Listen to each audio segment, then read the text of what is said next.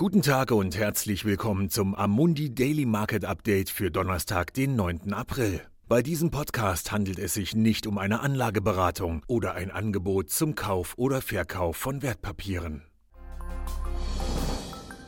Die Rallye an den Aktienmärkten auf der ganzen Welt setzt sich fort, auch wenn die Wirtschaftsdaten ein düsteres Bild von den Auswirkungen der Covid-19-Pandemie zeichnen. Europäische und asiatische Aktien sowie US-Futures sehen heute allesamt positiv aus, nachdem die Indizes SP 500 und Dow Jones gestern um mehr als 3% zulegten.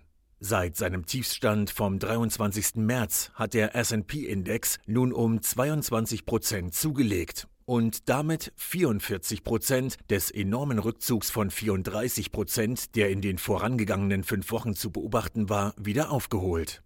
Die Analysten sind jedoch geteilter Meinung darüber, ob wir eine echte Bodenbildung des Marktes gesehen haben oder ob es sich nur um eine Schwankung innerhalb eines Bärenmarktes handeln könnte.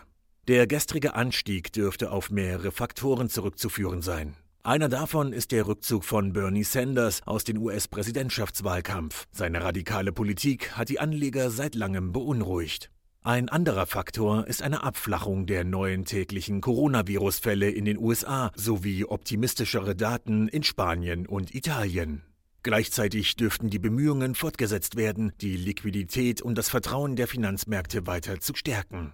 In Großbritannien kann die Regierung nun ihre radikale Ausgabenpolitik finanzieren, indem sie direkt auf die Fazilitäten der Bank of England zurückgreift, was ihr im Grunde die Möglichkeit gibt, Geld zu drucken.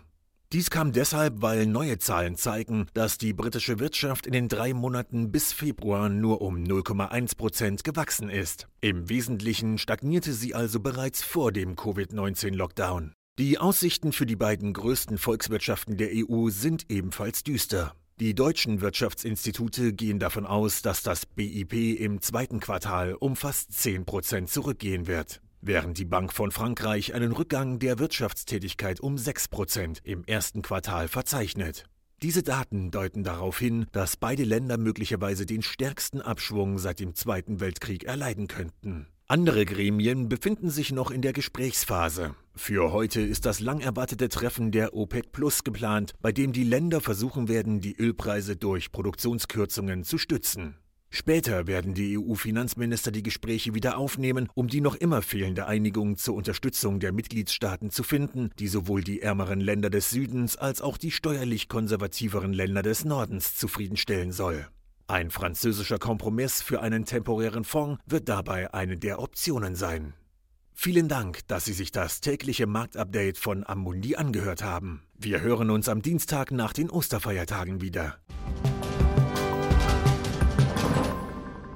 Dieses Material dient nur zu Informationszwecken, ist keine Empfehlung, Finanzanalyse oder Beratung und stellt keine Aufforderung, Einladung oder Angebot zum Kauf oder Verkauf von Wertpapieren und Dienstleistungen dar. Dieses Dokument wird von Amundi herausgegeben und sofern nicht anders angegeben, sind alle geäußerten Ansichten die von Amundi zum Zeitpunkt der Veröffentlichung. Diese Ansichten können jederzeit ohne vorherige Ankündigung aufgrund von Markt- und anderen Bedingungen geändert werden und es kann nicht zugesichert werden, dass Länder, Märkte oder Sektoren sich wie erwartet entwickeln werden. Amundi übernimmt keinerlei Haftung, weder direkt noch indirekt, die sich aus der Verwendung der in diesem Material enthaltenen Informationen ergeben könnte. Amundi kann in keiner Weise für Entscheidungen oder Investitionen verantwortlich gemacht werden, die auf der Grundlage der in diesem Material enthaltenen Informationen getroffen werden. Die Prospekte und Kundeninformationsdokumente für die von der Amundi-Gruppe angebotenen Fonds finden Sie auf der jeweiligen Website.